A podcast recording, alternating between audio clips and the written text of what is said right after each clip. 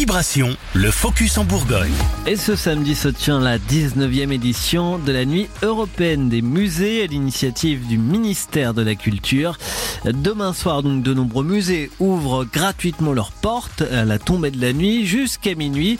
Visites éclairées, parcours ludiques, projections, animations exceptionnelles donneront à vivre au public une expérience à la fois conviviale et ludique. Petit tour d'horizon des animations prévues en Bourgogne-Franche-Comté, à Cône-sur-Loire dans la Nièvre, le musée de la Loire s'habille de lumière et sera ouvert gratuitement de 19h30 à 23h. Les visiteurs profiteront d'une promenade musicale entre mer et fleuve. Ils découvriront la pluralité des représentations de l'eau.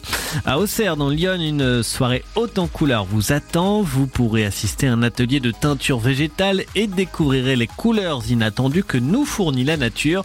Démonstration de teinture assurée par Virginie Lagerbe, coloriste et teinturière. Rendez-vous entre 10 19h et 22h. À l'abbaye Saint-Germain, c'est l'association Océridé qui vous proposera son salon du jouet rétro et vous pourrez continuer à garder votre âme d'enfant puisque jeux et jouets anciens envahiront les collections.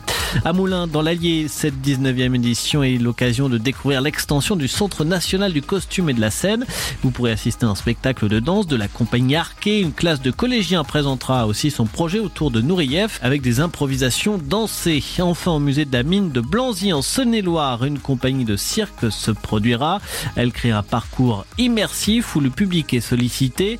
Le jeu se mêle à l'artistique et à l'histoire. Le trajet ponctué de parenthèses de cirque poétique mettant en valeur le lieu pour permettre au public de le découvrir sous un angle nouveau.